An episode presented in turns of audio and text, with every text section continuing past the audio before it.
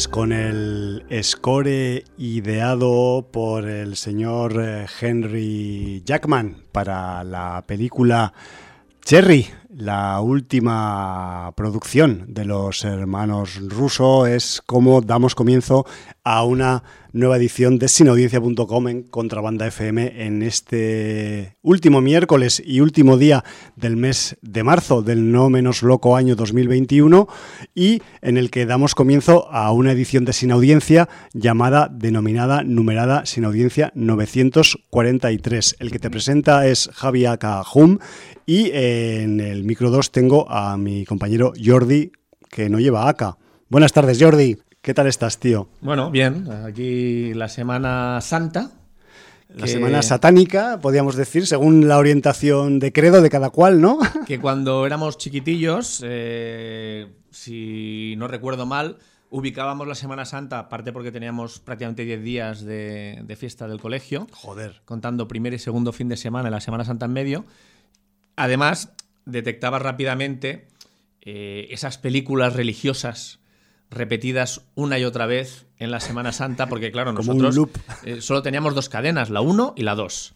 La 1 y la UHF. Y además, el mando a distancia éramos nosotros, con nuestros bracicos. Con nuestros dedicos. sí.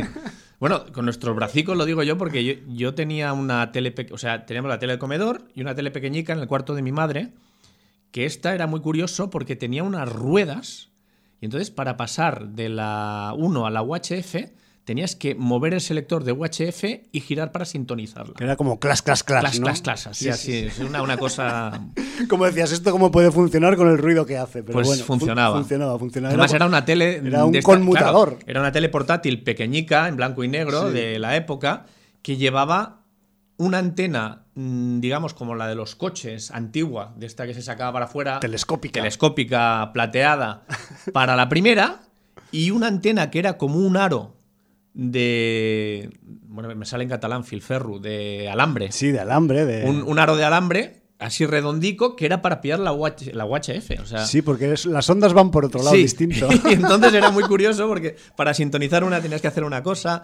Queríamos ver Kung Fu, que no me acuerdo si la daban en la 2, y entonces, bueno, cosas Claro, y así. te salía Mi madre Jesucristo quería ver el andando. 1, 2, 3, que la daban en la 1 y, y esas cosas. Y entonces yo me acuerdo de la Semana Santa, pues porque te ponían en bucle la túnica sagrada, Benur, Los grandes éxitos de eh, los los diez mandamientos, etcétera, etcétera, etcétera. Sí. Eh, La última tentación de Cristo no la daban mucho. No, Porque la- esa no. la Primero habían- porque, porque no la habían rodado. y segundo porque no, no era precisamente un santo de devoción, nunca mejor dicho, de los, de los católicos. Sí, sí, tenemos aquí una tradición que ya veremos a ver eh, cuánto, cuántos años y décadas cuesta quitárnosla de encima, pero bueno, porque en teoría somos laicas y laicos, pero bueno, solo en teoría. Creo yo. Todavía seguimos con el rollo. Hay quien se lamenta que en esta época actual, con las condiciones pandémicas y tal, y esos rollos, pues que no se pueden sacar a los santos, ni a los pasos de la crucifixión, y a todo eso. Porque además, eh, desde de niño lo ves de quizás de una forma quizás un poco más, vamos a decir, eh, sobrenatural las cuestiones de la Semana Santa, porque en la escuela, al menos en la mía, que la religión era obligatoria, pues te comían la tostada y el cerebro desde el minuto uno de que empezabas en la EGB, pero eh, hay que decir que visto con el tiempo, muchas tradiciones religiosas, muchas manifestaciones cristianas sobre todo, pues tienen un tinte sadomasoquista mm, exacerbado. Y, las, y en la Semana Santa y en los pasos de Semana Santa, pues hay escenas de tortura, flagelación, eh, vamos a decir que de vulneración de los derechos humanos de las personas que, que- que se pasean como si fueran tesoros por las calles de las ciudades cristianas. Y yo qué sé, chico, pues algún día de eso habrá que purgarlo y limpiarlo y esas cosas, ¿no? Bueno, yo ya, ya puestos a creer en los milagros, yo diría, parafraseando la frase de Andrés Siniestra en una campaña publicitaria de helados, Ajá. que saliera un paso de estos, se hiciera el milagro, la imagen se convirtiera en, en una aparición que dijera vacunas para todos y, y nos solventara el problema ¿no? de, de la pandemia. Se acabó. Ya tanta fe, pues que, que se devolviera Claro, de claro. alguna manera. Que hubiera ahí pues unos resultados, ¿no? Que tanto, tanta fe, tanta fe, si luego no hay una, una consecución de resultados, pues es como que no sirve de nada. Pues ahí lo dejo. Vaya tela.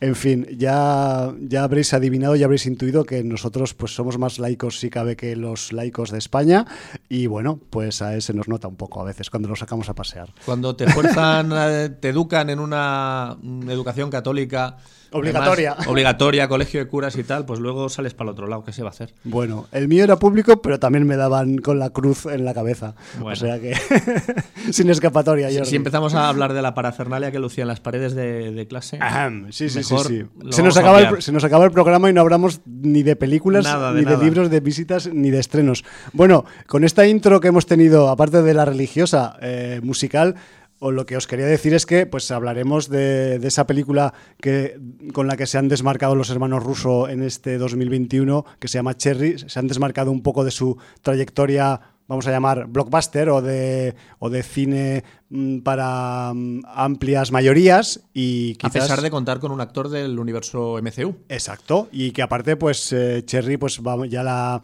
mm, condensaremos, analizaremos a lo largo del programa, pero es una película con muchas aristas que no es fácil y que no le puede quizás gustar a todo el mundo. Ahí lo dejamos hasta ahora, hasta dentro de un ratito. Vamos con nuestra interacción con la sin audiencia. Sí. Por un lado, tenemos a, Laguna Loire que nos dice: Hola, Ijontichi, ya he visto la segunda temporada de Serván y si te gustó la primera, te recomiendo que veas la segunda. Es una serie que siempre te deja con el culo torcido, nunca sabes por dónde te, te- van a tirar y siempre rozando lo sobrenatural. No digo más para no spoilear. Todos los actores lo hacen genial. Mención especial a Lauren Ambrose, a Rupert Green, el Ron Weasley de Harry Potter, y al secundario de lujo Boris McGiver.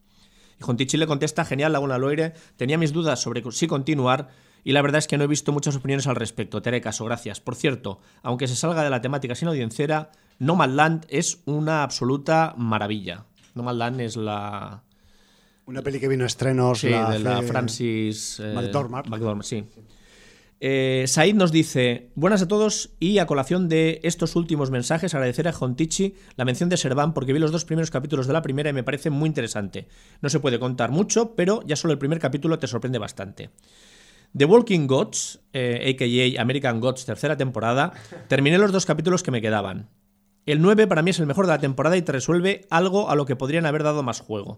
El 10 peca un poco de copiarse de otro acto de otra religión, pero está bien para esperar con más ganas cómo van a tirar en la cuarta temporada, que espero que pasen más cosas.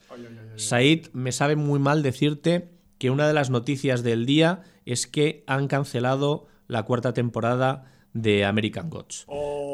Sí, eh, la noticia salió eh, ayer y bueno, el canal norteamericano Starz ha anunciado la cancelación de American Gods tras su tercera temporada y el último episodio que verá la luz fue el que se programó para el domingo 21 de marzo.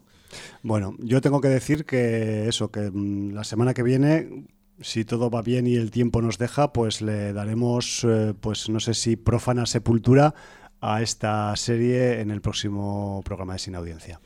Se ha hablado por parte de Starz que a lo mejor podría haber una película final para televisión en plan evento para intentar cerrar la serie. Pero con las bajas audiencias que ha tenido la tercera temporada, ni siquiera esto es, es seguro. Posible. Bueno, ya iremos viendo. ¿Vale? Sí.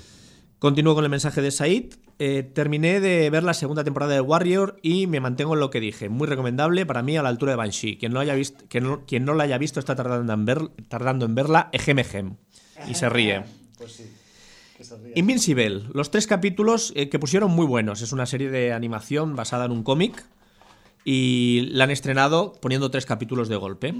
Eh, si no me equivoco, en Amazon Prime, creo. En el primero te pasas casi todo el capítulo pensando que eso no es lo que creías, pero después llega todo lo que esperas. A mí me han dicho, Sí. el primer capítulo es de introducción, el Invincible como cómic es un cómic muy duro, pero ya hay una escena final, al final del primer capítulo, que ya te deja ver esa dureza de golpe. Dice que tiene cosas de The Voice. Vaya, Y vaya. recordando lo que dijo Jordi hace dos programas, decir que lo del sueño a mí me pasaba en una mezcla de las dos cosas. Imaginaba cosas que no estaban y también escuchaba cosas que sí que pasaban. Era poco rato, pero se hacía eterno. Absolutamente, sí. Joder. Y de la peli de que hablasteis, Awake, Despierto, hace mucho que la vi, pero creo recordar que me dejó la sensación de Telecin de Antena 3. Me esperaba bastante más y pintaba mejor de lo que es. Que por cierto, debo decir que hablé en, en- de esta. mm, ¿Película? no, la película no, de, Del- del- de esta enfermedad de- Sí. del sueño, eh, que hacía muchos años que no me pasaba.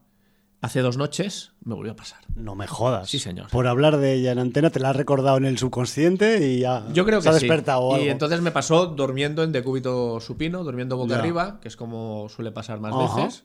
Y, y nada, me costó un rato volver a reactivarme. Y dices que hacía mucho tiempo que no te pasaba. Sí, sí, sí, sí, yo creo que pues tres o cuatro años seguro. Hostias. Bueno, pues hoy por hablar de ella, ten cuidado, ¿eh? Bueno, eh, son cosas que pasan. Sí, no está claro. Despertamos el subconsciente y, Sí, el cerebro está- actúa. Está ahí, está ahí escuchando todo. Orlac, buenas. Serván y su tono peculiar merece mucho la pena, vistas las dos temporadas y con ganas de las siguientes. Hasta donde leí querían hacer seis temporadas, pero van a dejarlo en cuatro, creen. Tampoco hay que pasarse. Y reitero lo de Coles. Vaya jodida sorpresa. Breve, original y de las que ni pestañeas. No conozco otra serie que se me haya hecho estar tan atento a cada subtítulo. Como viene, eh, como viene Apple TV, ¿eh? Supongo que tanto Servan como Coles vienen en Apple TV. Sobre American Gods, la pandemia me llevó por fin a terminarme el libro, que llevaba unos 15 años mirándome desde el estante, y la serie lleva ese ritmo que cuesta un poco de asimilar, pero eh, no se me la compare con The Walking Dead, que me desato. Y qué bonitas escenas tiene la jodía. Y la siguiente debe ser la última temporada y no se espera que pase muchas cosas. Besos desde el filo. Pues ya hemos dicho que no va a ser la siguiente. Va a ser bastante jodido que haya una cuarta. Said dice, la comparación a la tercera temporada de American Gods, por si no se entendió del todo, es por ese ritmo que lleva, que te da la impresión de que viendo el primero y los dos últimos de la temporada no te pierdes demasiado. Visualmente es de las mejores series que hay y tiene unos personajes muy interesantes, por eso veré la cuarta temporada, pero me quedo la sensación de que podrían sacarle mucho más. Saludos, pues no hay cuarta. Ay, qué dolor. Laguna Loire dice la de, la de Coles también es muy recomendable, totalmente diferente a todo lo que hay. Está claro que a no todo el mundo le gustará, pero para mí ha sido una sorpresa. La verdad es que Apple TV tiene poca cosa, pero lo que tiene está bastante bien. Es Sí, Servan, Coles, Ted Lasso, For All Mankind, eh, Mythic Quest. Coincido con lo de American Gods, eh, visualmente muy buena y vale la pena solo por el actorazo que es Ian McShane, pero da la sensación de que hay mucha paja. Justo estaba escribiendo esto y he visto que se han cancelado la cuarta temporada. Sinceramente no me extraña ya que están haciendo muy poco ruido y con el nivel de producción que debe tener no creo que les salga a cuenta. Y para despedir el libro nos habla Cola Blanca que dice Hola sin audiencias de primavera. Veo que han azuzado el corral y que está on fire. Eh, mola verlo con tanta actividad. En contraposición a lo habitual, eh, nuestro íncli- ínclito, pérfido y malévolo Hallenbeck no estará por aquí porque está de vacaciones santas o de santas vacaciones, que viene a ser más o menos lo mismo. Pero qué chivato es este con la blanca, ¿no? Yo ya no opino de las series porque hoy voy a opinar de Zagamus... ¿Eh? ¿Cómo? Zagamusquilla y Coprocon. Ah, o sea, es como ha bautizado Godzilla contra Kong.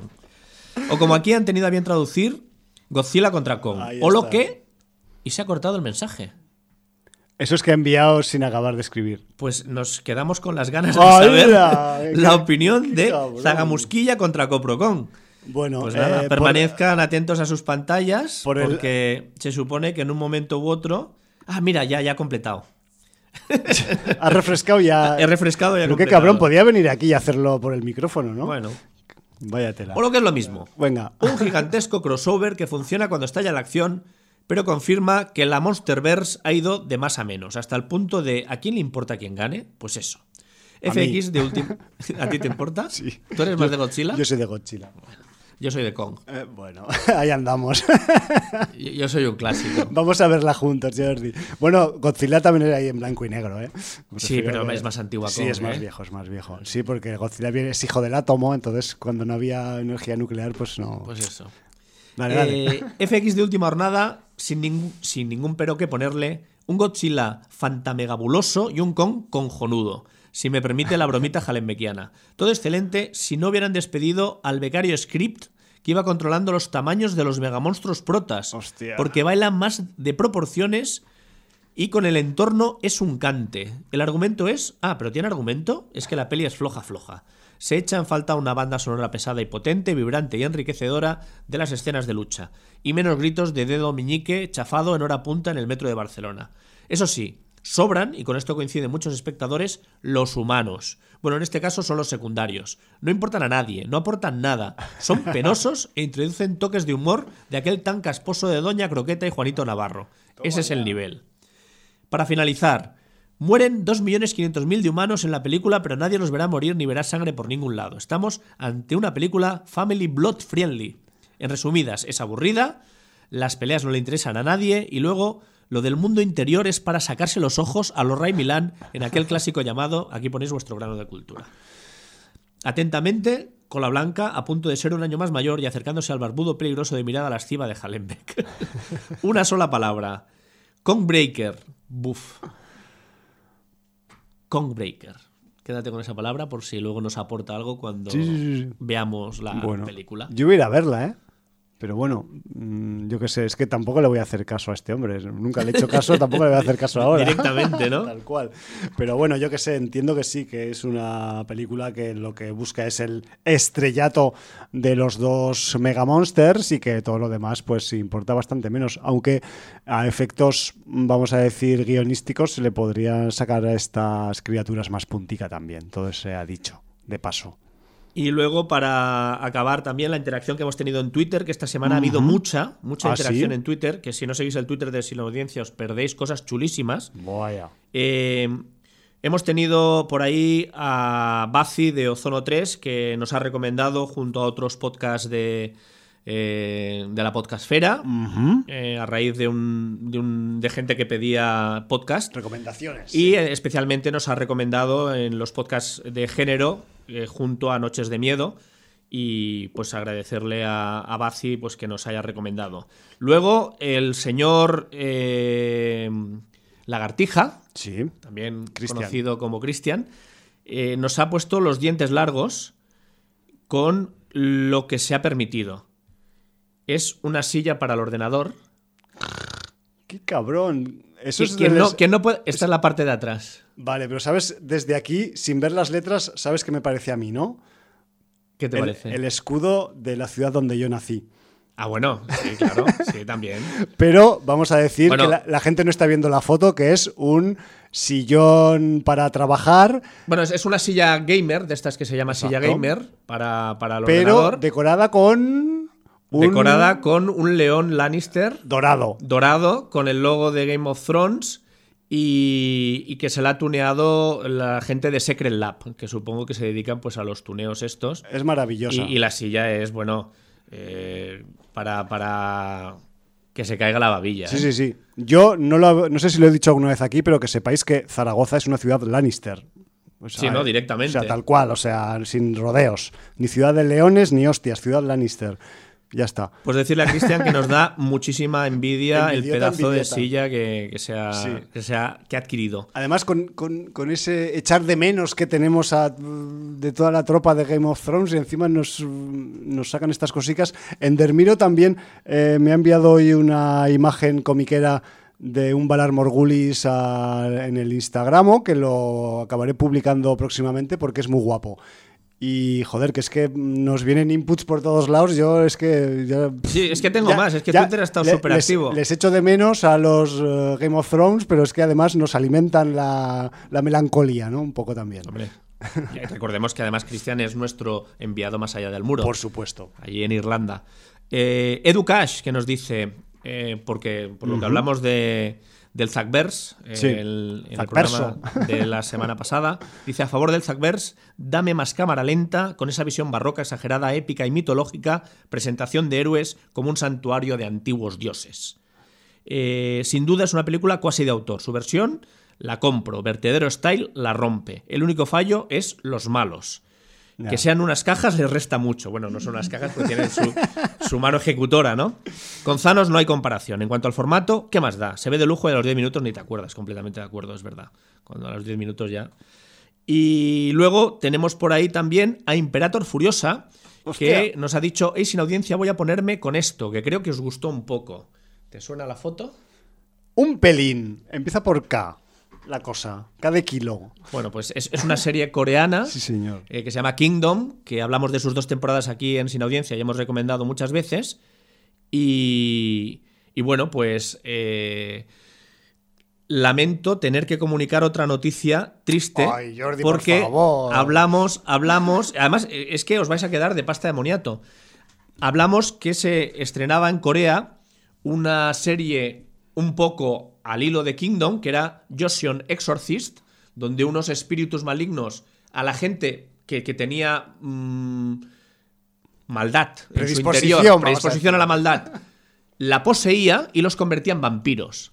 Y una vez estaban poseídos estos, eh, esta gente mala, pues ya mordiendo transmitían el vampirismo como cualquier vampiro mm, corriente y moliente. Sí.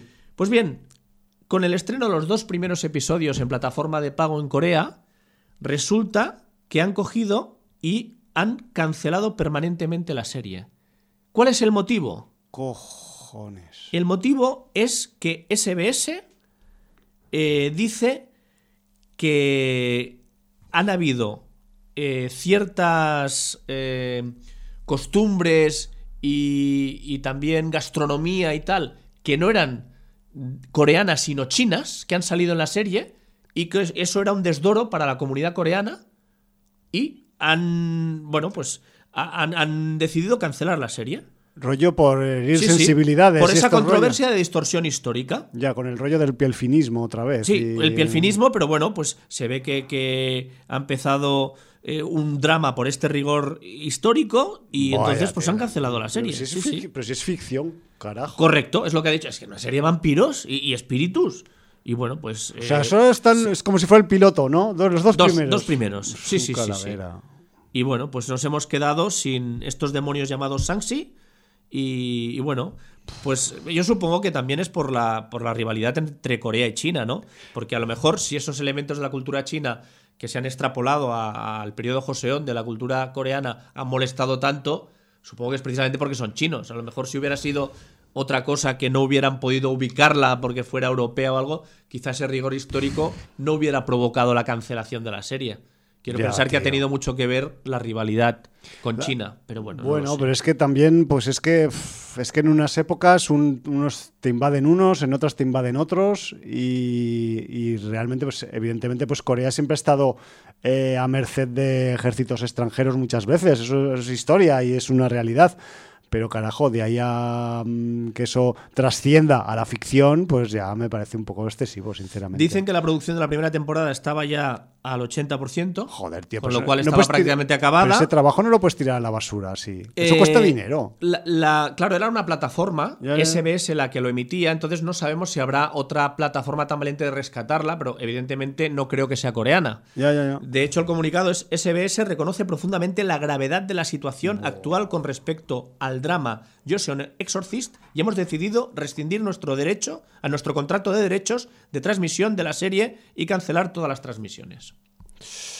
Pues eh, ojalá, o sea, y estoy haciendo un deseo de estos de- en el pozo de los deseos. eh, una otra plataforma que guste de las polémicas, le quiera sacar punta y adquiera los derechos y salgan al aire los capítulos. ¿Tú has llegado a probar el- la serie del exorcismo? No, no, no, no, no, no, no, porque además quiero decir, antes de ponerme, vi que la cancelaban Ya. y que solo habían emitido dos, era absurdo. Claro, pero igual hay que dar un veredicto de esos dos capítulos para pero es que- alimentar más el me- de las Vi el llamas tráiler, ¿eh? Y el tráiler era, era muy Kingdom de, la, Ya. de los últimos capítulos de la segunda temporada, para que nos orientemos. Sí, sí, sí, sí, o sea, era ese rollo. Vaya y tela. claro, eh, Pues eso bueno, cuesta pasta, ¿eh? Claro que cuesta Aunque pasta. sea coreana. Sí, no, porque además ya sabes que ellos trabajan muchísimo maquillaje, extras, eh, son bastante analógicos, aunque haya alguna Exacto. cosa digital y una pena. Joder, Una oye, pena. no guardes más de estas ¿eh? en el programa de hoy, guárdalas No, para el que eh, viene. es que yo he visto las dos noticias principales y cancelación de cuarta de American Gods Ay, y cancelación de Joseon Exorcist después de dos, solo dos capítulos. nos tendremos digo, que consolar hablando de dramas, Jordi. Por cierto, que Sí. hoy teníamos que hablar de un drama, ¿no? Y vamos a hablar, hoy- no vamos a hablar de ese drama, sino de otro drama. A ver, mm, además, Vaya día tú has llevamos. cumplido y yo no. Y hay que decirlo y hay que reconocerlo. Eh, nos pusimos de plazo el primer trimestre de 2021 Sí. para mm, vernos Mi vida sin mí de Isabel Cochet. Para someternos a un visionado voluntario. Sí, por, por lo que dijo Said, precisamente. Sí, sí, sí. Y, y claro, el último programa del trimestre era el de hoy, Eso, que es jodidamente 31 hoy. del 3. Eh, entonces, ¿qué pasó? Que también comentamos, eh, cuando cerramos el programa la semana pasada, que eh, acababa Snowpiercer y que también teníamos Cherry, este drama interpretado por Tom Holland, dirigido Sí. por los hermanos Russo. Y entonces, bueno, eran los deberes. Entonces, ¿qué me pasó a mí? Pues hice aquello de cuando tienes varios exámenes, estudias los que se te dan mejor o los que más te gustan y dejas, pues, Para el final. el hueso, ¿no? Exacto. Para el final. Y, y entonces, ¿qué me ha pasado? Pues que me vi los dos capítulos, porque además la semana pasada no hicieron capítulo de Snowpiercer y Netflix ha liberado los dos últimos capítulos de esta segunda temporada Este fin de semana pasado. este lunes, de hecho. El lunes. vale. Sí. Entonces, claro, Así estoy yo. eh, me vi los dos capítulos de Snowpiercer y me vi Cherry, que además de ser un drama, Es la- dura dos horas y veinte. 2.21, que es larguita. de Entonces, eh, gracias por la puntualización, que ese minuto es crucial. Es que lo he escrito. Entonces, ¿cuál es la que no me he visto?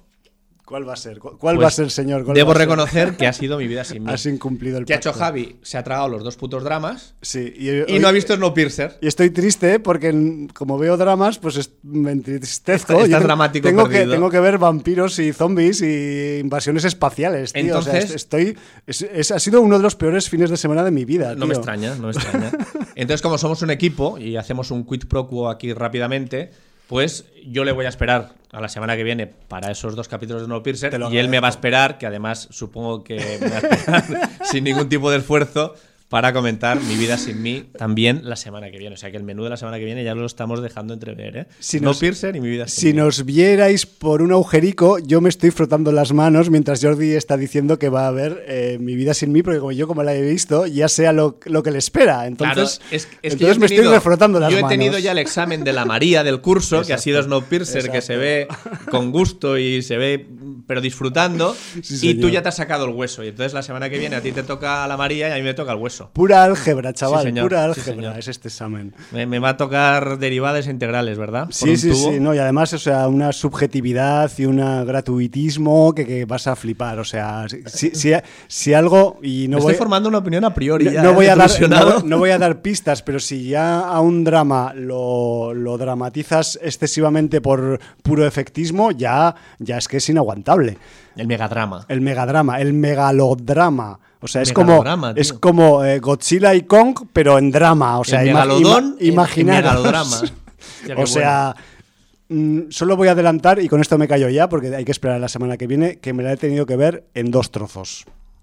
Y Cherry del tirón. Cherry del tirón. Es que hoy no las vamos a poder comparar, pero la semana que viene sí. Y ya, ya hablaremos cuando hayas visto también. Yo Cherry la me la he visto en dos trozos. Vale, pues a ver si O sea, te. me, me vi el capítulo. Porque Cherry es una película que está dividida en capítulos. Sí, en entregas, sí, en entregas. fragmentos. Sí, y entonces eh, me vi la primera entrega, que es la parte 1, que dura unos 32-33 minutos. Se me hizo muy cansina. Es la más flojica, también hay, hay que decirlo. Y entonces me pasé a Snowpiercer. Hiciste casi Sí. bien. Y entonces luego. Yo aguanté, aguanté ya- y dije, espera, Hume, espera, Hume. Y, y yo, cuando empieza el tema Soldier, ya es otro rollo. Sí, además incitado porque tú me dijiste, pues es que te has, mm, te has mm, bebido ya lo peor de la película, Claro. lo que viene ahora es mucho más llevadero. Dentro de lo que Por cierto, en- tenéis en Telegram un canal l- de cine en serie donde nos juntamos gentuza de muy mal vivir y de muy baja estofa a hablar de cine y esas cosas. Si tenéis Telegram, meteros cine en serie, eh, el programa donde están eh, Jordi Vaquero, Iván y Aida. Y ahí hablamos de cosillas y hay gente como el señor PJ Cleaner, por ejemplo, Qué bueno. que me dijo, pues, pues espera que lo que viene todavía no es que mejore tampoco 100%. Y entonces, bueno, pues me hizo así un poco la cabeza. "Ah". No puedo. ¿Por qué, Y- por qué se nos habrá ocurrido? Es que a veces estas son cosas que se nos ocurren. Bueno, po- por, los directores y Por- el protagonista, por, eso por- se nos ocurre. Pura claro. asociación, ¿no? Y porque De- también los directores a lo mejor quieren desmarcarse también de los blockbusters y del- de una carrera más comercial y hacer otras cosas más personales. Y yo también lo entiendo. Claro. Eh, no sé si tenemos alguna noticia, alguna cosa en medio. Yo- ¿O quieres no, que empecemos yo- a hablar de Cherry que ya hemos empezado? Ya hemos empezado, pero es que yo no me atrevo ya ni a dar noticias después de las que has dado tú. O sea, O sea, me- es- mejor ni las doy. Me, o sea. me sabe mal, me sabe mal. No, no, no es lo que De- hay. Hay decir que, que- hay que ser valiente y af- afrontar la realidad como es. ¿Qué estrenos vienen hoy en vez del viernes? Porque empieza Semana Santa y además, mm, aunque en Cataluña mañana no es festivo, que es el lunes de, de Pascua, en el resto de España sí que es festivo mañana jueves, entonces todos los estrenos vienen hoy, miércoles 31 de marzo, pero solo vienen cuatro estrenos y no hemos visto tampoco ninguno que nos diga mucha cosa, así Sí, que... quizás algunos se nos ha pasado, pero bueno. no- Bueno, ni- pero ni nos perdonarán. ¿no? Sí, sí, espero que sí, que nos perdonen, porque si no, vaya plan. Pero bueno, es lo que es lo que tienen los estrenos en las fechas en las que todo el mundo eh, lanza una bomba de humo cual ninja de las ciudades. Decir que Cherry es una película de este año, Vamos con 2021. Cherry. Como Por bien cierto, decías, De una plataforma, no te quiero interrumpir, que ya has nombrado en el libro de visitas hace un rato, Apple TV. ¿Puedes seguir? que está basada en, en hechos reales, de hecho en el libro que escribió el protagonista de, de la historia, que es Nico Walker, Ese mismo. que es un excombatiente de Irak que vuelve con un trastorno de estrés postraumático Sí, o postdramático, que se llama aquí en España. y, y bueno, eso tiene unas consecuencias en su vida. Eh, la película, como hemos dicho, está dirigida por los hermanos Russo, Anthony y Joe, y con guion de Jessica Goldberg y An- Angela Russo Stott, que eh, puede estar casada con uno de los hermanos Russo, pues ser hermana, no sé lo que O es. pero- prima, también. O prima, sí, porque Hay- tiene el mismo apellido, pues no Hay sé. algunos primos y algunos sobrinos en esta película de gente. Ya hablaremos de esto luego. Música de Henry Jackman, como bien has dicho, y fotografía de Newton Thomas Sigel. Eh, la verdad es que el reparto es muy coral porque sale mucha gente, pero mm, la función principalmente se la carga a sus espaldas Tom Holland en un registro absolutamente diferente a todo lo que le hemos visto. Girado de todos sus registros anteriores. completamente. Y eh, la película se divide en capítulos. Se divide en cuatro capítulos y un epílogo, si no me equivoco. Aunque no os engañéis porque el capítulo 2 y 3 están íntimamente ligados, aunque los hayan separado en dos. Sí.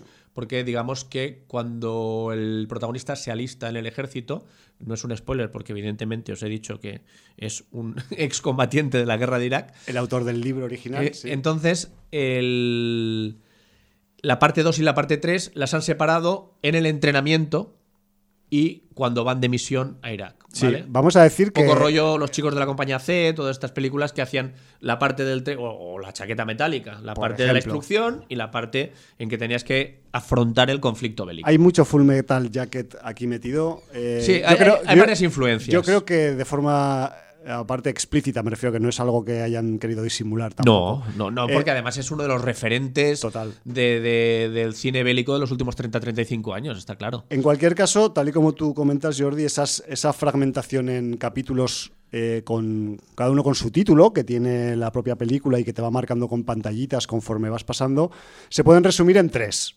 En sí. general, en tres, en tres en- vamos a decir, en, en tres em, partes de la historia. La historia, ¿qué dice la historia? ¿Qué cuenta la historia? Pues al fin y al cabo no deja de ser una historia de la trayectoria vital de una pareja, vamos a decir así a grosso modo, ¿no? Eh, por un lado tenemos a Cherry, que es el chico, por el otro tenemos a Emily, que es la chica, que son dos jóvenes que se conocen en la universidad y que establecen entre ellos pues un lazo tan fuerte entre sí que les llevará pues a estar unidos al menos en lo que nos enseña la película por lo menos dos décadas, ¿no? Y a través de ese devenir vital pues van a pasar por mogollón de situaciones, la mayoría de ellas adversas y algunos eh, obstáculos que aparentemente pues van a ser infranqueables o no, ya veremos a ver. Es un poco ese el planteamiento que tiene Cherry, o sea, no es una historia de una digamos de una faceta concreta de una persona o de una historia, sino que es pues esa, esa típica historia que, que- que- que transcurre durante muchos años y que te cuenta muchas cosas de determinados personajes, ¿no? En este caso de Cherry y de y de, y de Emily. Y la verdad es que dentro de este devenir vital, pues ahora quizás igual entendéis un poco mejor que haya como diferentes eh, parcelas dentro de la historia. La parcela, vamos a decir, primero del encuentro o de la universidad, por decirlo de alguna forma. Luego tenemos la segunda parcela, que podría ser la de la guerra, por llamarlo de alguna forma, así en global. Y luego la tercera parcela, que sería eh, lo que viene después de la guerra, que qué podría ser después de qué viene después de la guerra, el descenso al infierno. Y ya está. No me refiero que esto va así un poco, quizás el epílogo se saldría un poco, pero eso ya es un spoiler hablar del epílogo. Sí, además tened cuidado porque en el género con el que mm, catalogan a la película... eh, Tela, tiene Claro, tela. eh, la han puesto como película de atracos. Claro, o crime drama. Sí. En gran dra-. Bueno, drama tiene muchos elementos de drama, no nos engañemos, es un drama como la copa de un pino, pero eh, película de atracos, a ver, eh, hay atracos, Hay sí, pero de manera absolutamente circunstancial y no os, os calentéis la cabeza con un Ocean's Eleven, una cosa así, porque no tienen nada que ver. O sea, es mm, la sencillez del atraco llevada al límite basándose en el comportamiento humano. Sí, de hecho es eh, quizás alguna de las partes de la historia más originales Sí, que sí, tiene sí. la propia, todo lo larga que es esta historia, pues la parte de los de los pequeños episodios de atraco son los que dices, hostia, em, pues qué fresco, ¿no? Qué, qué- qué original, que para ser un cerebro destruido como el que eres tú, el protagonista, o sus amigos, pues mm, tienes una neurona que aún te funciona, ¿no? Y que es incluso empática psicológicamente con el mundo de la banca. No sé. Sí, Sí, es sí. una de las cosas que más me, Bueno, pero es- me llamó la el- el atención. personaje protagonista es un tío que vive en la contradicción. Total. Porque en la contradicción y en la adicción, ¿no? Según, según en qué parte de la historia. Porque mm, durante el, el periodo bélico, el tipo eh, se entrega a- al tema más altruista que te puedes entregar en una guerra, que es el ser el médico o el paramédico eh, de primera línea de combate. Sí, sí, que ahí ves O sea, la ma- las mayores mierdas, te las comes. no ahí. llevas ni fusil de asalto, llevas una pistolica Ya. al cinto porque tu misión es eh, mm, coger, ir a donde esté un tío esparramado para atenderle e intentar salvarle la vida. Intentar Punto. coger lo que se ha desparramado. Correcto. mejor dicho. Sí, sí. Además, la primera escena es el desparrame. Es terrible, tío. O sea, puro, puro Vietnam y es Sí, Irak. sí.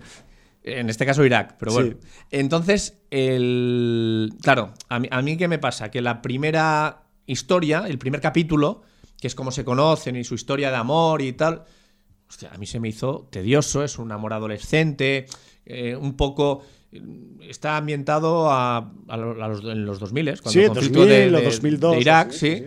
Y, y es un poco, hostia, no sé, como, como amor millennial. mm, Se hace justo- pesadeta. Justo dejada la adolescencia, se hace pesadito. Sí, sí. O sea, a mí, hostia, además, las reacciones y, y además ciertas. Claro, es que encima esa relación es la que provoca En- las en- otras partes de, encadena de la- todo lo demás que va a ocurrir. Desencadena eh, todo lo que va a ocurrir posteriormente. Hombre, y te da un poco de rabia también ese aspecto. Como te da absoluta rabia porque dices, hostia, la inmadurez les hace llegar Claro. a- a- y pagar las consecuencias de, de haber sido inmaduros y tomar malas decisiones, Claro. ni más ni menos. Pero claro, eso es lo que te comentaba antes fuera del micro, Jordi. Si esto hubiera sido un guion original inventado, dices, hostia, es demasiado obvio, demasiado, si le pasó demasiado de claro. derrotista. Pero claro, si fue una experiencia vital Propia. propia, pues Bueno, dices, eh, pues qué narices, co, eso, así le pasó. demuestra, eso demuestra que la gente es estúpida y más en la adolescencia, justo acabada la Y que necesitas aprender y que, bueno, y que se te va la Y castaña. que cuando y las que- hormonas te marcan la vida, pues haces Exacto. cosas muy tontas. En cualquier caso, también eh, los hermanos Russo, que tampoco tienen un pelo de tontos,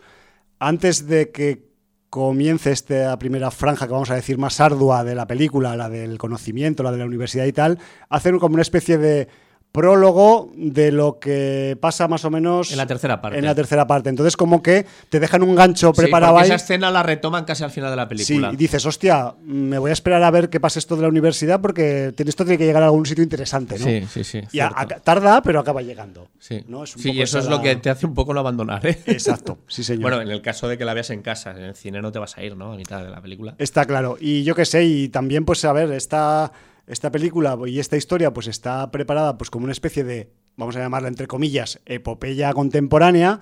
Y claro, pues esto eh, tiene pues ese, es- vamos a decir, ese lastre o, esa, o ese condimento de 2 horas 21 minutos de historia que evidentemente pues eh, no son para un público, vamos a decir, estándar, ¿no? Aparte de la duración, tenemos también pues la parte ardua de las partes 2 y las partes 3, porque la primera parte, digamos, es la que podría ser más digerible para un público general, pero claro, la parte de la guerra, con las partes chungas de la guerra que tiene, y la parte del descenso al infierno, con todo ese infierno tan animado que ocurre en Cherry, pues la verdad es que pues va a mucha gente le va a echar para atrás. De hecho, lo primero que me he dado cuenta yo a la hora de eh, ver eh, o, de, o de buscar algunas reseñas por internet para ver qué decía la gente y tal, lo primero que me ha sorprendido es que, primero, que no había apenas reseñas eh, provenientes de lugares de internet de España, que la mayoría eran de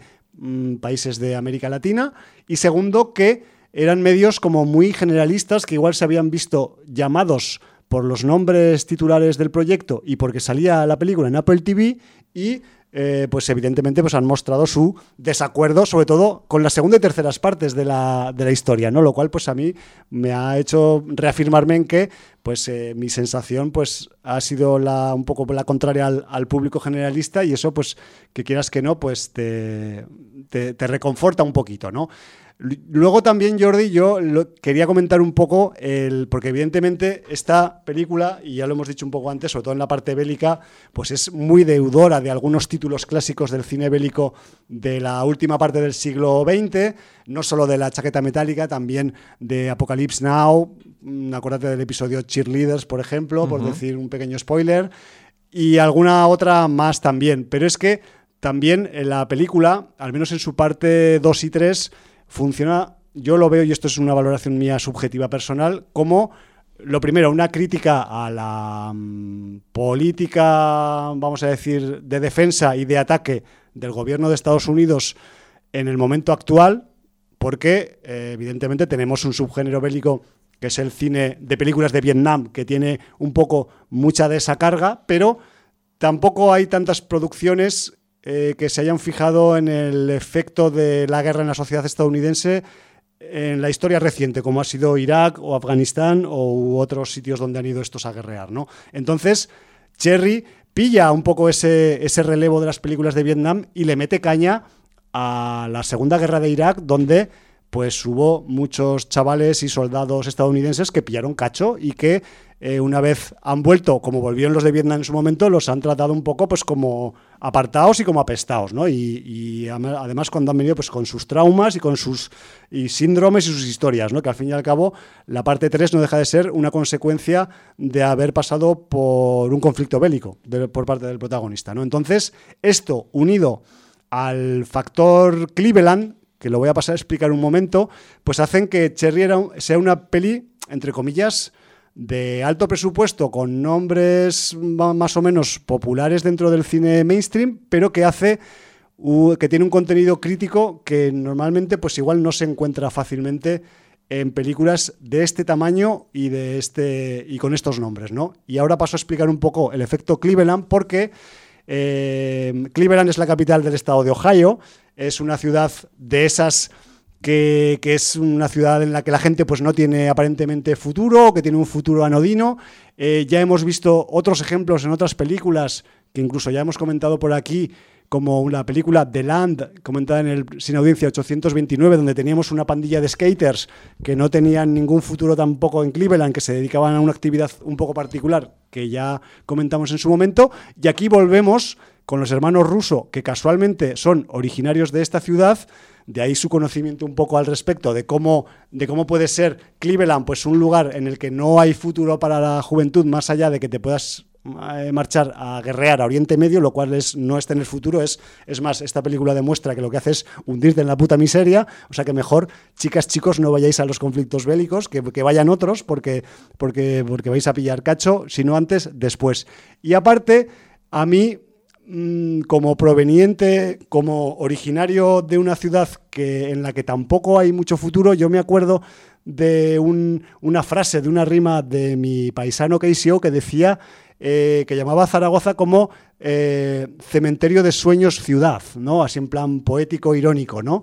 Y claro, pues eh, viendo o valorando el factor Cleveland que hay en esta película, pues un poco me, como que me reconozco en esa descripción, ¿no? De ciudad que de, tamaño medio, en la que no hay muchas perspectivas de trabajo, ni de prosperar, ni de. Tampoco te vas a morir de hambre, pero, pero no vas a tener, digamos, pues un, una vida mm, como tú quieres llevar, ¿no? Entre comillas. Entonces, pues como eh, me he visto un poco ahí eh, reflejado en el factor Cleveland, pues lo quería compartir un poco con, con, vosotras y con vosotros aquí también. Y aparte de esto, pues no sé, si quieres ah, hablamos unas notitas también del reparto, porque más allá del Tom Holland hay eh, más material interesante, al menos bajo mi punto de vista, Jordi. Sí, sí. Y no, estoy hablando de la señora Kiara Bravo. No, porque para mí la pareja protagonista son el Tom Holland y la Kiara Bravo. Y bueno, lo que es eh, en interpretación, para mí Tom Holland está años luz de Kiara Bravo, que es una cara bonita, dulce, pero un poco sosa. Sí. Y que, sobre todo en la, en la parte, en la tercera parte de la película, si contamos la de Irak como un todo, tanto entrenamiento Sí. como guerra, en la tercera parte de la película es mucho más creíble la evolución de personaje de Tom Holland que el de Kiara Bravo. Sí, digamos que el Tom Holland aquí se un poco se desquita interpretiva, en- perdón, interpretativamente de todos esos clichés que igual le podemos haber asociado en sus producciones más o menos comerciales. A Kiara Bravo le pasa un poco lo mismo porque es una chica que viene de producciones también pues muy infantiles juveniles para televisión y cosas así y con este eh, papel aquí pues quizás le sirve un poco también para desprenderse de ese currículum un poco vamos a decir comercial entre comillas pero claro el Tom Holland lo aprovecha mucho mejor también tiene yo creo que más eh, vamos a decir aspecto físico para para sufrir una transformación, ¿no? Conforme se le va transformando la vida, ¿no? Y, y a la Kiara Bravo, pues igual esto pues no se le ve tan marcado como a él, ¿no? Todo se ha dicho. Y luego es muy curioso, que quería eh, comentarlo también, que mm, el Tom Holland es el Cherry del título de la película, pero que en la película nunca le llaman Cherry. O sea, el único sitio donde llaman Cherry a Cherry es en el cartel de la película y en las fichas técnicas de la película. Que sepáis que cuando al Tom Holland lo llaman en la película, lo llaman tío, colega, eh, soldado, lo que toquen en cada momento, pero no le llaman Cherry. Cherry es el nombre que le ponen pues los directores o el autor del libro en su momento y punto. Aprovechando también que hablamos del Tom Holland, decir que para este año 2021, aparte de este Cherry que acaba de salir, también tenemos eh, suyas un par de películas más que están al caer o caerán en breve, eh, más o menos lejos o cerca en el tiempo, como son Chaos Walking, que es una película que tiene corte ciencia ficción que está, que está dirigida por el Doug Liman, y la nueva de Spider-Man con el John Watt, que será Spider-Man No Way Home. Pero luego en el reparto, si digueamos un poco más, como si estuviéramos buscando vinilos, encontramos a un tal eh, Jeff Wahlberg, que diréis, hostia, Jeff Wahlberg, ese, eh, apellido me suena y, y además fuertemente, ¿no? Jeff Wahlberg hace eh, de Jiménez en la película, que es un, un colega de aventuras de Cherry en el apartado, en el episodio de la guerra. Y, sí, sí, ese apellido Wahlberg que tiene, pues pertenece a una familia que ya conocemos, la familia de Mark y Mark, y concretamente eh, Jeff Wahlberg es eh, sobrino del Mark Wahlberg, ¿no? Que, no es que haya hecho eh, de Jiménez en la película porque es una coincidencia de nombre, sino porque el chaval es de madre dominicana, entonces pues tiene sus rasgos latinos y pega con un soldado latino en el, en el- ejército estadounidense de, de Irak. Pero tenemos más apellidos que nos pueden llegar a sonar por casualidad en el reparto de Cherry, como el de otro de los secundarios que es Michael Gandolfini Sí, señor. que, bueno, aquí en esta función hace del personaje de Cousin Joe, que es otro de los chicos de la cuadrilla de Cherry, que acaban también yendo a Irak porque no tienen más eh, perspectivas de futuro en Cleveland. Y claro, pues ya os podéis imaginar que Michael Gandolfini pues es, eh, es en este caso hijo de James con el mismo apellido, ¿no? Que- que no hacía falta tampoco decirlo. Y, y luego también, pues en la, en la parte más, eh, más recóndita del, del reparto, pues también tenemos al, Jack Raynor, que hace un papel muy curioso, el de Pills and Coke, que es un- una sola persona, Pills and Coke, pero es uno de los camellos del tercer tramo de la historia y que, bueno, pues entre él y Black, pues nos van a dar salsa y escenas, eh, vamos a decir que entre eh, cargadas de humor negro y, y descacharrantes que, en las que se van a ver metidos los personajes y que van a dar pues algunas de las mm, de los momentos un poco pues eh, más complicados para la historia de Cherry que, vamos a tener en, todo este largo drama que, que- que tenemos aquí en estos dos minutos, o sea, perdón, en estos, estas dos horas y 21 minutos que tiene la película.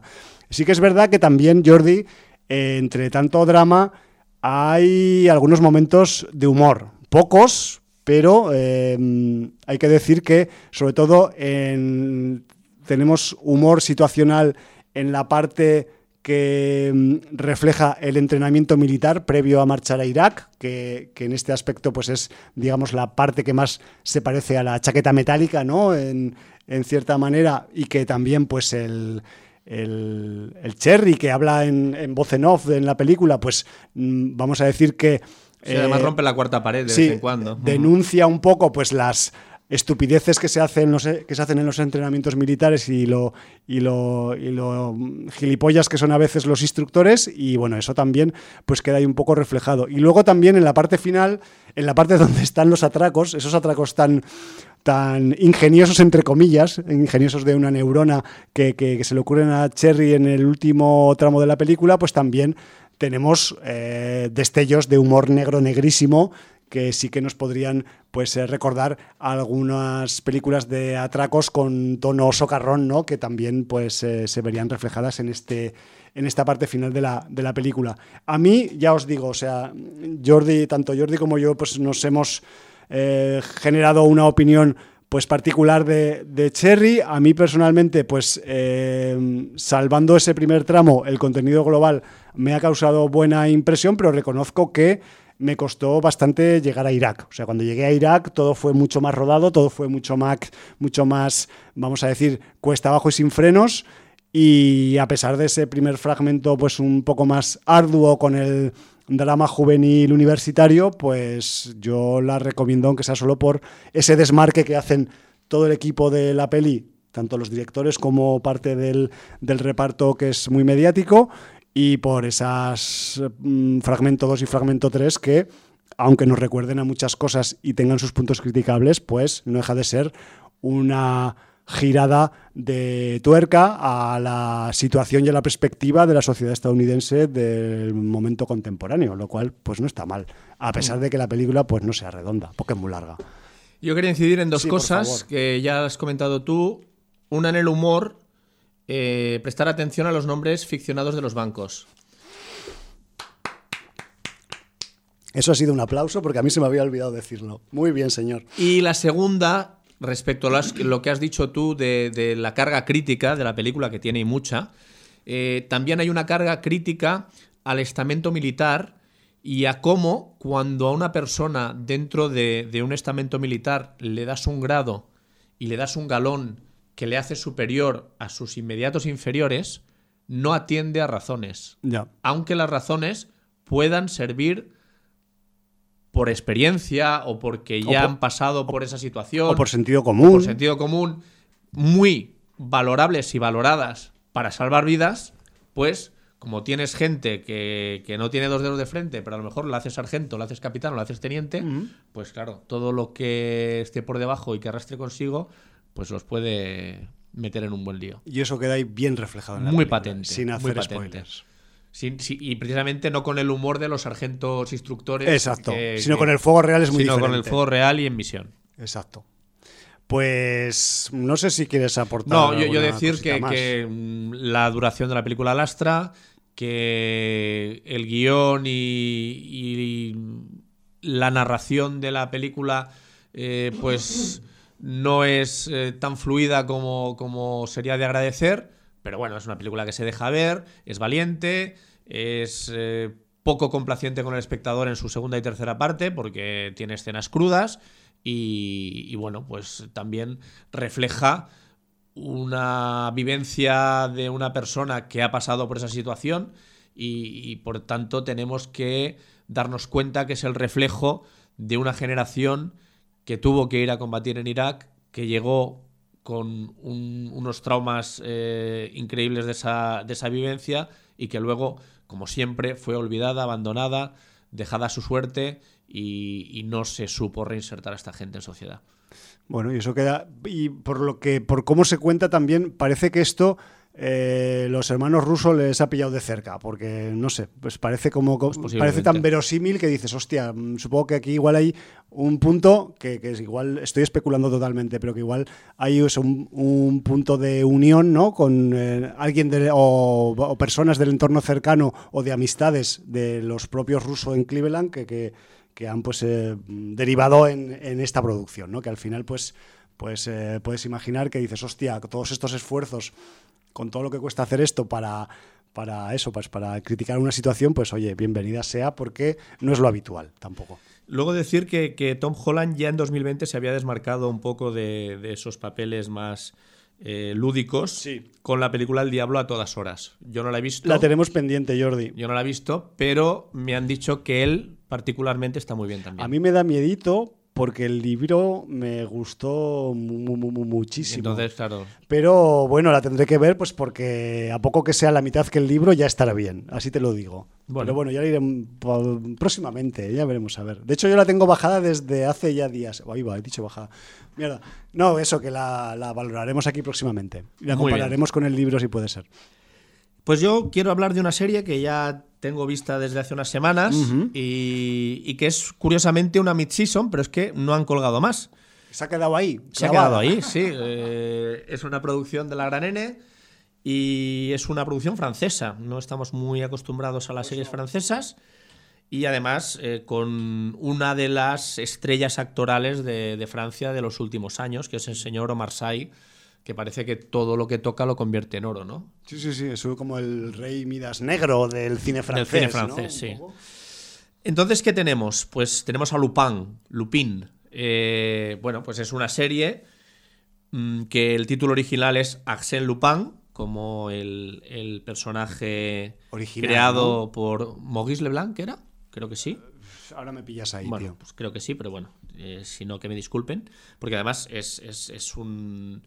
Es un acervo de, de la literatura francesa. Y yo, pues, a Alejandro Dumas y estas cosas sí. Que supongo que se, tendrá que decir Alexandre Dumas o algo así. Alexandre Dumas. Dumas.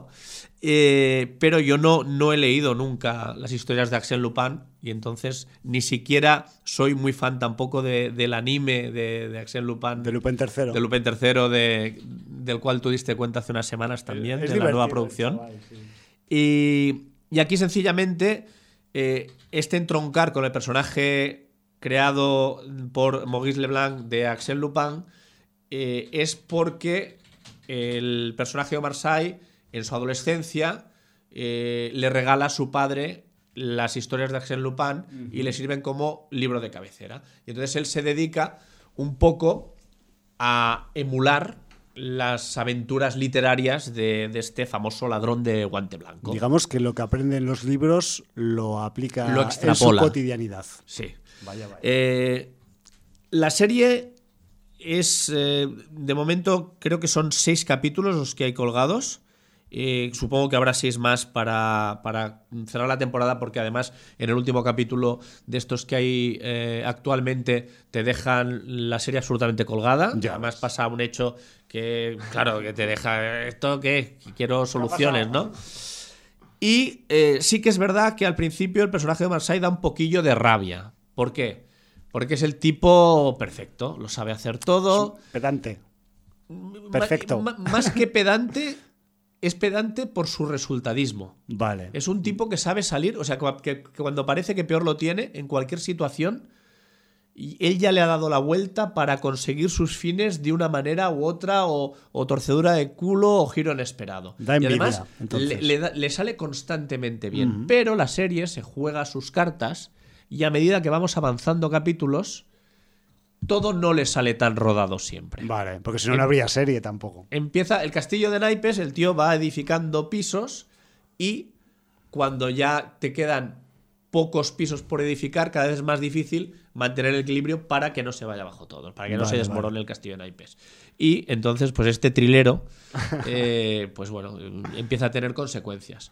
El- Además, la serie juega mucho con que en el inicio de los capítulos te ponen en situaciones que durante el capítulo se explican y a lo mejor no son lo que parecen. O sea, eh, Arsène Lupin es un ladrón de guante blanco, pero también lo utilizan con el público, con, con la, la gente que está, está viendo la serie, pues el, el- el trolearte un poquito y hacerte un poco de trileros para dónde está la bolita, ¿no? Vale, Eh, el- voy a contar muy poco de la historia. Eh, la historia podemos resumir que todo empieza por una venganza. El personaje que interpreta Omar Sy eh, tiene cuentas pendientes por algo que le pasó a su familia cuando era- él era adolescente. Ah, mira. Y esa trama se va a ir hinchando porque él va a tener que aprovechar sus dotes como ladrón para intentar descubrir qué pasó exactamente eh, esos 20 años o 25 años antes, cuando pasó una cosa concretamente a su padre que hundió, su- hundió a su familia. Entonces, bueno, pues eh, esto nos lo explica ya el primer capítulo y a partir de aquí se va desarrollando una trama que, que puede parecer que, que en el primer capítulo ya lo deja bastante cerrado y tal, pero no, ahí. se van abriendo ramificaciones, vas viendo que cada vez hay más gente implicada y, y bueno, pues eh, él quiere sacar el agua clara hasta las últimas consecuencias. Y a lo mejor pues eh, puede ser peligroso. Qué caña. La, la serie está bien, la serie tiene un buen despliegue de, de medios. eh, yo creo que debe ser una de las producciones francesas eh, para serie de televisión de las que han requerido más, más dinero y, y que lo han puesto porque además ha sido un éxito. La verdad que yo creo que en Francia sin duda ha, ha triunfado, pero ha- al menos en, en España, por lo que yo he visto, tiene muy buenas críticas y ha gustado bastante. Eh, tenemos a George Kay, que es el creador, François Ozan, que es el co-creador, y luego varios directores de los diferentes capítulos. En el guion también están George Kay y, y François Ozan, y bueno, pues otro- otra serie de, de gente. Sí, por ejemplo, claro, estoy viendo ahora que los tres primeros están dirigidos por Luis Leterrier, por ejemplo, Por ejemplo, que es sí, un señor. director de acción y suspense y, y escenas trepidantes, ¿no? Que entiendo que pues aquí pues eh, tendrá muchas muchos naipes en su mano para hacer el, el trileo y el troleo con, con las aventuras de Lupin, ¿no? Sí, porque además los capítulos eh, están muy bien eh, hilvanados y conseguidos para captar la, la atención del, del espectador y, y meterte enseguida en la trama de cada capítulo. Pero, como ya te he dicho, llevan una línea argumental que mm, va a lo largo de todos los capítulos haciéndolo hilo conductor y además es un hilo conductor que a medida que avan- avanza la serie cada vez tiene más importancia. No son capítulos eh, dejan ser dejan de ser capítulos autoconclusivos con algo que pasa en concreto para pasar a ser capítulos ya hilados y que tienen eh, referencia a lo que ha pasado el capítulo anterior para poder seguir con el capítulo consiguiente. Y entonces, bueno, pues eh, la serie yo la recomiendo, está entretenida. eh, a nivel de, de elenco actoral, pues hay un montón de gente, pero yo, pues realmente no estoy puesto en el cine francés y os podría empezar a decir nombres y tampoco, no sé si Ludivine Sagnier, Nicole García, Herbert Pierre, Vincent Londés, Antoine Gouy, no sé. A mí Pues- no me suenan mucho, la verdad. No, yo- Quitándole Terrier y Sai, la verdad es que A mí me suenan demás- más algunas caras Ya. que sí que puedo conocer de alguna producción francesa que haya visto, pero tampoco te sabría decir el nombre. Marseille sí, porque eh, primero por, por el, el- Porque he hecho las Américas también. Sí, porque ya ha salido en algunas producciones americanas, por el, el éxito que tuvo, se llamaba Invencible la película, con el... Oh, sí, o imperdonable, o in- impepinable, o no sé. Es que, Intocable, eso. La película Intocable, que lo fue que, la que eh. le lanzó a la fama, pero, pero bueno, ya ha salido en otras producciones y además es un actor que, que ya aparte de ser un buen actor, su presencia física llama muchísimo la atención, porque no, no es un actor que pase precisamente eh, desapercibido. Pues no, la verdad. Es un, es un matraco de pavo. Es un matraco de pavo, es eh, grandote, es... Bueno, y, y las escenas de... Aunque es un ladrón de guante blanco, también entra en escena de acción y en combate cuerpo a cuerpo y no se le da nada mal. Porque precisamente esa presencia física, esa corpulencia, pues le, le ayuda. Porque las aventuras de esta, al menos mid-season de Lupin, transcurren en París, en la Sí, capital. en ahí. París sale el Louvre, En sale... actual, Sí, París sí, actual. Sí, sí, París actual. O sea, me y- refiero con- y, con, con- los medios tecnológicos actuales. con la locura del París Sí, sí, actual, sí. y que es bastante Y móviles loco. y ordenadores. y, y además él utiliza todos los medios tecnológicos a su disposición para poder hacer las infiltraciones, Claro, las tapaderas, planes. lo que le haga falta. Eh, también la serie, para mí, tiene penalizaciones, por llamarlo de alguna manera. Por ejemplo, Axel Lupin, el maestro del disfraz. Hostia, eh, que, que- que es que no te disfrazan nada. Eh, se te reconoce a la legua. O sea, tiene pequeños toques de caracterización que es que hace cosas prácticamente a cara descubierta. Ya. Mm, No me acaba de convencer, en el sentido de que no es mortadelo, En, precisamente. en el, en el sentido del mimetismo, ¿no? Sí, o sea, quiero decir que además él está todo el rato destacando las cosas de Arsène Lupin y una y incluso en, en su guarida, por decirlo de alguna manera, tiene pelucas, tiene de todo y tal, y luego realmente es reconocible en, toda, en todo lo que hace, excepto un par de capítulos en que sí que sale muy disfrazado, pero realmente no está tan disfrazado como para que no lo reconozcan, ¿vale? Y luego ¿Qué tenemos? Esto es un pequeño spoiler, pero bueno, no, no, no tiene ninguna importancia. Que tenemos el típico personaje del policía que se ha leído todas las obras de Arsène Lupin y se da cuenta que el modus operandi es como el de Arsène Lupin. Ya. Y entonces, Pero nadie le cree. Nadie le cree, todos le toman por loco, eres el típico pesado, no sé qué. Pero su criterio se va imponiendo. Ya, ya. Y entonces, claro, en una comisaría de París que hay eh, siete, ocho Tela. policías en, en la brigada de robos y tal. Y, y bueno, ahora no iba a decir un chiste. Es un chiste. Vale. Que un policía lea, pues. Hombre, además, eh, Jordi, la policía francesa es de las más chungas de Europa, ¿eh? Diego, ¿Qué vas a decir de las más leídas? No, no, que va, que va. No sé si leerán o no, pero, pero de contundentes y de autoritarias y de todo lo que es negativo que se le puede asociar a un cuerpo policial, los franceses eh, creo que en Europa están en el top. ¿Tú te acuerdas de la bola de cristal? Que salía. de bastantes este no lee. Salía Sí, sí, Frankenstein. sí. Pues podía salir un policía francés, ¿no? Sí, eh, sí, sí, está claro. Pues sí, podía salir un francés, un, insisto- gendarme o... Insisto que es una broma. No se lo tomen ni a mal los franceses ni a mal los policías. por favor. Hay de todo en todas las profesiones. o sea Sí. que- Pero bueno, en este caso, pues sí, es un policía leído y es un policía que. Que lee Lupin, o sea, que lee Leblanc, ¿no? Sí, lee Leblanc, Y- la obra clásica de Lupin, y, y ve pues, los, los parecidos, y además te puede citar la obra en donde Lupin actúa así, hizo esto Claro, así. se lo ha leído y lo está Pues se lo ha imitando. leído todo, es un, Claro. es un friki de La, Lupin. la gracia también, yo supongo, que tiene la serie es que eh, traslada la, vamos a decir, el saber hacer de Lupin del principio del siglo XX al principio del siglo XXI, lo cual, pues eso, es un cambio, eh, vamos a decir que de, de época bastante gordo, ¿no? Que, porque los, los gadgets o ideas que pueden funcionar para un ladrón de guante blanco hace 100 años no tienen por qué ser las mismas que ahora, pero entiendo que pues eh, Omar Sy lo que hace es extrapolar, ¿no? Y, y extrapola de forma, vamos a decir, efectiva, por lo visto, ¿no? ¿Sería así la cosa? Sí, no, está claro.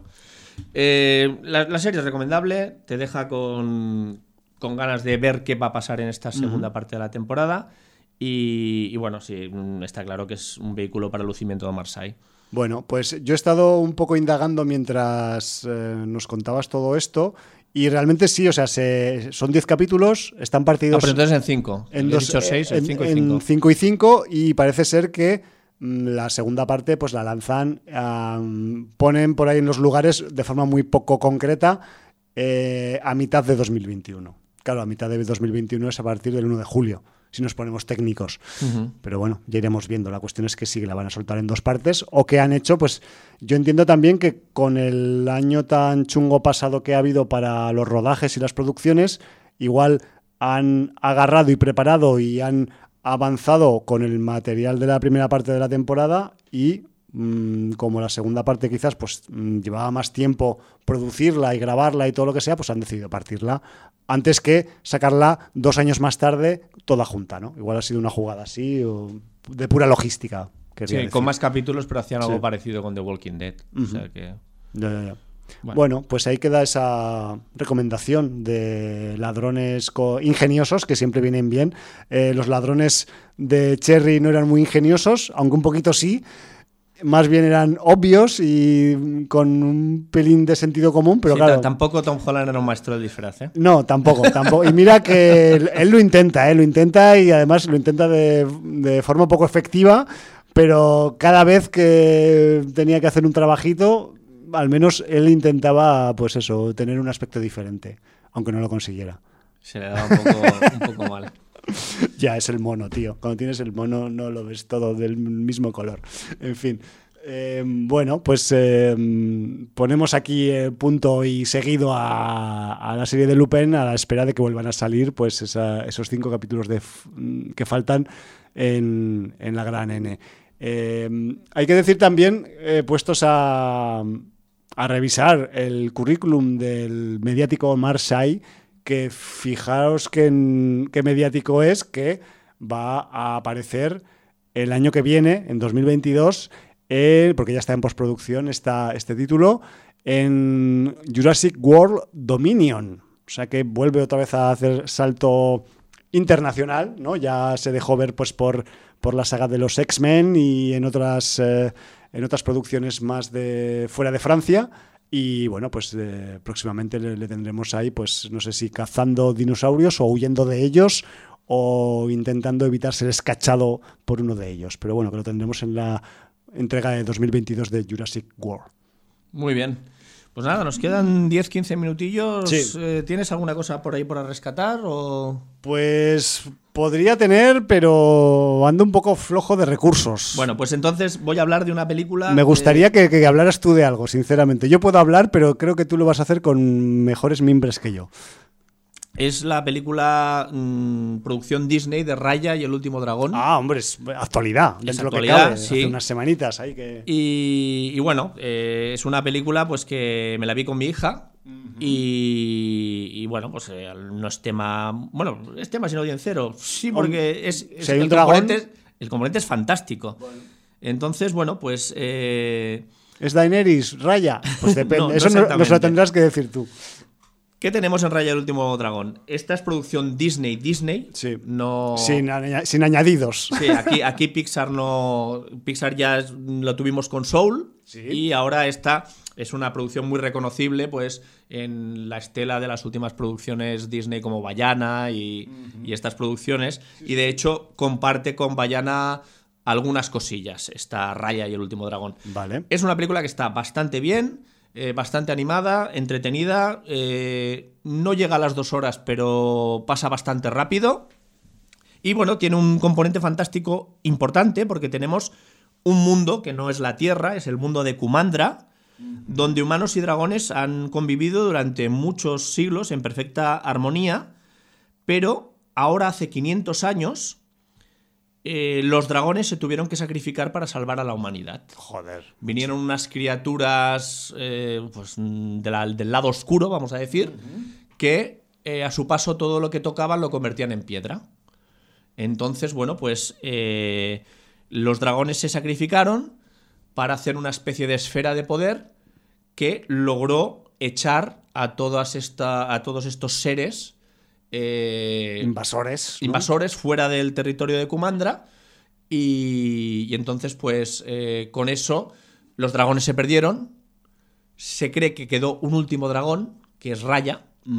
Y con eh, los, los, los hombres se pelearon de alguna manera y establecieron fronteras a raíz de que dejaron de existir los dragones. Entonces se crearon, digamos que el mundo el- o el continente donde transcurre la acción tiene forma de dragón y entonces tienes cabeza, colmillo, corazón, eh, no sé si patas o cuerpo y cola, ¿vale? Qué cañón. Y entonces, bueno, pues son est- esta especie de cinco continentes que juntos conformarían un dragón, pero ahora están separados porque además Corazón se quedó con la esfera y custodia la esfera que en teoría Raya eh, le dio a los hombres para echar a estas bestias, ¿no? Entonces, bueno, pues es- ahora, 500 años después, eh, resulta que el rey de corazón, cuya hija es, es la protagonista de, de la historia, eh, está enseñando a su hija a, a defender la, la esfera y que ellos custodian, pero ha decidido invitar a, a los jefes de los otros cuatro continentes, por decirlo de alguna manera, Sí. para intentar volver a buscar 500 años después la armonía entre todos. Bueno, ¿qué pasa cuando haces estas cosas? Que no suelen salir bien. Ya. Entonces, mm, en esencia, pequeño spoiler, lo que consiguen es que se fracture la bola en cinco trozos, que cada continente acabe construyendo un trozo, pero ¿qué hace esto? Liberar de nuevo a los seres que convierten en piedra. Sí, los invasores. Los las, invasores. las criaturas de otra dimensión. Entonces la única esperanza es conseguir ver si el último dragón sigue vivo o no para intentar volver a salvar a la humanidad. y bueno. si existe dónde está y convencerlo para que colabore. Pues eh, habrá que buscarlo. Entonces, bueno, pues a partir de aquí eh, se desarrolla la historia con la, la hija de- del mandatario de, de Corazón, que es la que se va a buscar a- al último dragón para, para intentar eh, pues, o juntar la esfera o crear otra esfera o para echar a estos seres malignos antes de que devoren el mundo y lo conviertan todo en piedra. Entonces, bueno, a partir de aquí eh, te encuentras con una clásica película Disney de aventuras, eh, con protagonistas y antagonistas, no voy a decir qué roles. Hay gente que ha visto tema LGTBI. en- Hostia, ¿en serio? Entre la protagonista y la antagonista. O al menos se hacen ojitos. Tiene rollete, tiene Bueno. rollete. Yo ahí lo dejo. Sabemos que Disney cada vez es más condescendiente con estos temas, Más a pesar va- de ser más le vale. eh, cine familiar. bueno, no, pero quiero decirte que hace unos años sería impensable. Tiene que cambiar con los Entonces, tiempos claro, también. al menos hace ciertos guiños, aunque no, es, no es nada explícito, también lo sí, dejo. ¿eh? ahí- Me- yo, por ejemplo, no he visto Frozen y me enteré el otro día que dicen que Elsa eh, sería eh, LGTBI. No lo sé. Tampoco sé si es explícito o no, pero ahí lo dejo. No sé si voy a ver Frozen para, Para verificarlo. Aquí sí que hay rollito. ¿vale? Entonces, bueno, mm, lo que hace Disney, te pone una serie de personajes, la mascota que tiene la protagonista eh, evoluciona y no la deja de acompañar. Luego sale otro personaje que no voy a decir quién es, pero también tiene eh, diversos roles. Y luego sale, vamos a llamar, la bebé y sus monos. Que yo aquí Me he quedado frío. Sí, eh, son un alivio cómico brutal, pero debo decir que aquí me parece que Disney ha mirado hacia DreamWorks Mm. y esta bebé y sus monos son herederos de los pingüinos de Madagascar. Oy, oy, oy, oy, oy. Y quien haya visto Raya el último dragón y haya visto la saga de Madagascar y la serie de, de animación para televisión que hicieron de los pingüinos, me entenderá perfectamente. Entonces, bueno, pues yo creo que ahí, no sé si hay un homenaje, una copia, una... Tampoco te, Espionaje, sabría decir si, si tampoco los pingüinos de Madagascar son plenamente originales y también han bebido otras fuentes, que seguramente sí. Posiblemente. Pero a mí, pues, me, me- me- me trajeron pues ecos de, de ese modus operandi, y de ese alivio cómico y de ese proceder. La película está bastante bien. se- Yo diría que es notable dentro de las últimas producciones Disney. Eh, muy bien dibujada, muy bien animada. Tiene buena nota en las No, no, no. Ya te digo que es una, una película que está, que está muy decente y. A nivel bueno, argumento, la parte de resolución de la historia se, Está bien, está bien se- y se además va por las ramas, es, fantástica, fantástica. Es fantástica, fantástica, porque además tiene muchos elementos de fantástico. No- nos ha quedado un Pasan poco- cosas que, que tienen que, que entroncan con la magia directamente. Bueno. Y, y además te sabe mantener con el alma en vilo hasta el último momento. O sea, realmente Bueno. dices, hostias, ¿cómo, ¿cómo se va a solventar esto? ¿Cómo va a acabar? Etcétera, etcétera. Vale, Eh, vale. Bueno, es Disney, tampoco os esperéis aquí que haya una escabechina, o sea, no, No, es no, está claro, Tronos, no. coño. Pero bueno, dentro de, de lo que cabe, es una película entretenida, es una película que se deja ver muy bien y, que está muy bien hecha. Y que Disney un poco, a ver, yo lo, lo comento desde fuera porque hace años que no, que no mm, practico esta disciplina eh, de, las, de la animación Disney, pero lo que veo en común con algunas de las últimas producciones, bueno, con, con muchas de las últimas veo el componente femenino protagonista como un hecho recurrente, como un factor recurrente, pero luego también... em, volvemos otra vez a situar una historia Disney en el, vamos a decir, aunque sea un, eso, un, un lugar eh, inventado, fantástico, lo que sea, pero con una influencia asiática muy potente, ¿no? O sea, entiendo que también, aparte de lo que dices tú de la orientación de los personajes a nivel personal, eh, también eh, Disney sabe que después de Occidente, el siguiente megamercado mundial humano donde se puede pues vender películas y series, pues es Asia. Pero, pero mm, recordemos, eh, en esto hay que romper una, una, lanza a favor de Disney porque toca todos los palos. O sea, con Bayana se fue a Hawái. Sí.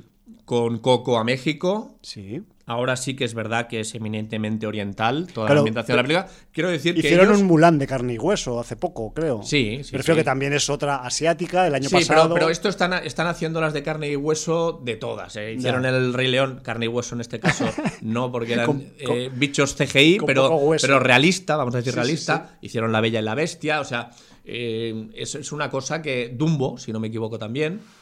Eh, es verdad, sí, sí que salía algún actor o actriz que nos gustaba mucho. Sí, entonces, quiero se, decir que se apellida Green.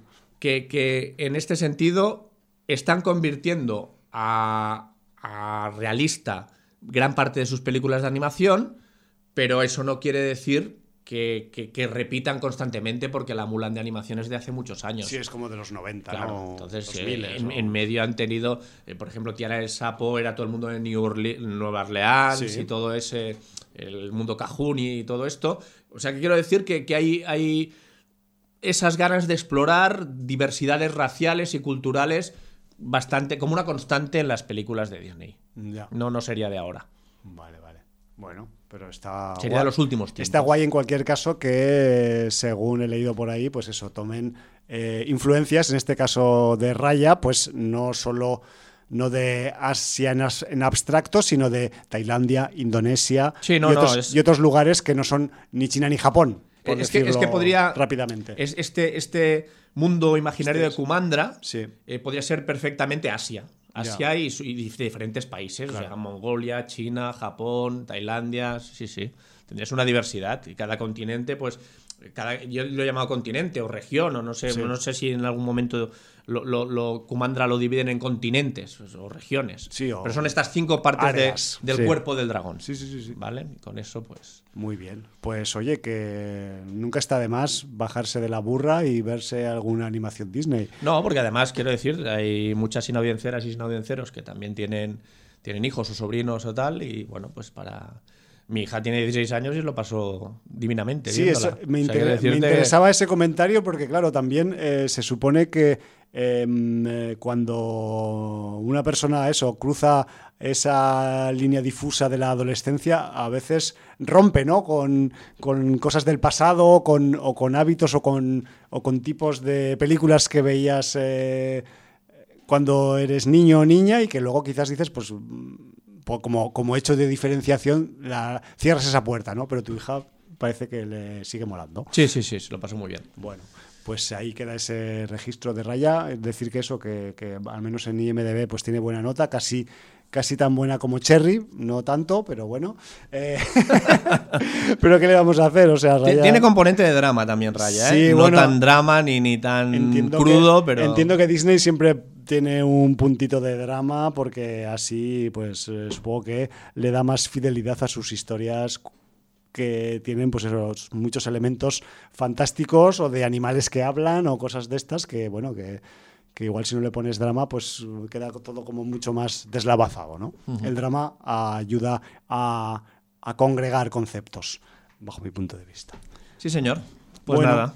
Pues aquí queda este Raya and the Last Dragon. eh, supongo que Raya y el dragón aquí el- y el último dragón aquí en, en España. Y bueno, pues con este comentario creo que igual nos hace- vamos acercando un poco ya al límite mm, permisible de nuestra extensión eh, temporal, ¿no? Sí, porque yo además hoy tengo un problema con los francotiradores serio. entonces Sí, además tú tienes pro- que- un problema logístico. Logístico. Te has dejado el chaleco antibalas y la, el, el chubasquero que te hace transparente por la calle para que no te puedan localizar. La y, hoy- de invisibilidad y hoy- y hoy te tienes que ir Harry antes Potter. porque si no te vas a joder vivo. Bueno, que sepas que sí, que en algunas producciones estilo Ghost in the Shell, pues hay gente que te lleva un, un chubasquero que, es, que refleja la luz simplemente y que así pues pasas desapercibido, ¿no? Por, por la, Hombre, de, de por hecho, la urbe. de hecho, científicamente, un traje de invisibilidad sería más bien eso. Sí. Nos podemos retrotraer a la producción de Blum- Blumhouse Sí. de El hombre invisible. Por ejemplo, que trabajan mucho en ese en que esa no queremos área desvelar científica. cosas, pero Sí, sí, sí. es el área científica la que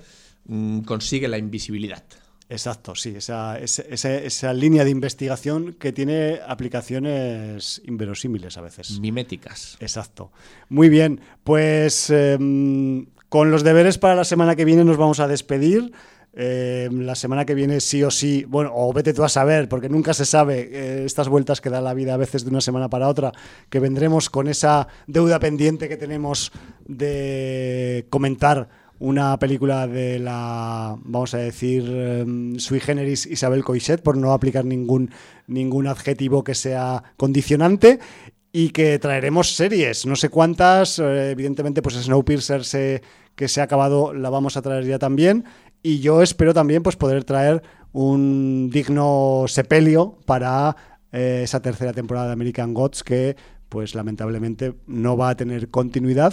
Ya veremos a ver si hay alguien que resucita este cadáver. Con los dioses nunca se sabe, porque nunca acaban de morir del todo. O sea, pueden hacerse más grandecicos o más pequeñicos según los adoradores y adoradoras que tengan, pero eh, no acaban de morir del todo. Veremos Entonces, también si entra algo de Servan, o de Coles, o de Invincible, o alguna sorpresa. alguna sorpresa, porque la verdad es que mm, estrenos en la parrilla del cine no tenemos, pero Lo que son series. Las series y las producciones de plataformas pues están on y, y hay unas cuantas que, que- que podrían tener cabida.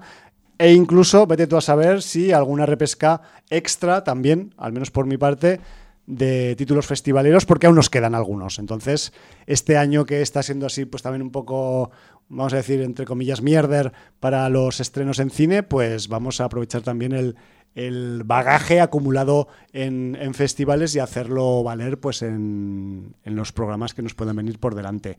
No voy a decir el título de la, del pasaje sonoro que vamos a usar para despedirnos de este sin audiencia, de la banda sonora de Cherry, eh, hecha por eh, Henry Jackman, como no he dicho tampoco el título de, de la, de la canción o el tema que hemos usado para el principio.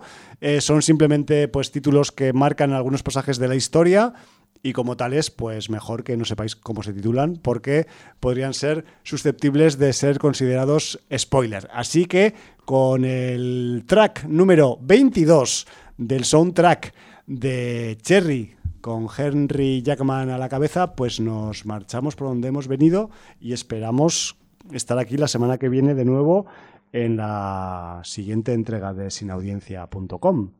Valar Morgulis. Motherfuckers de la raya y del cherry.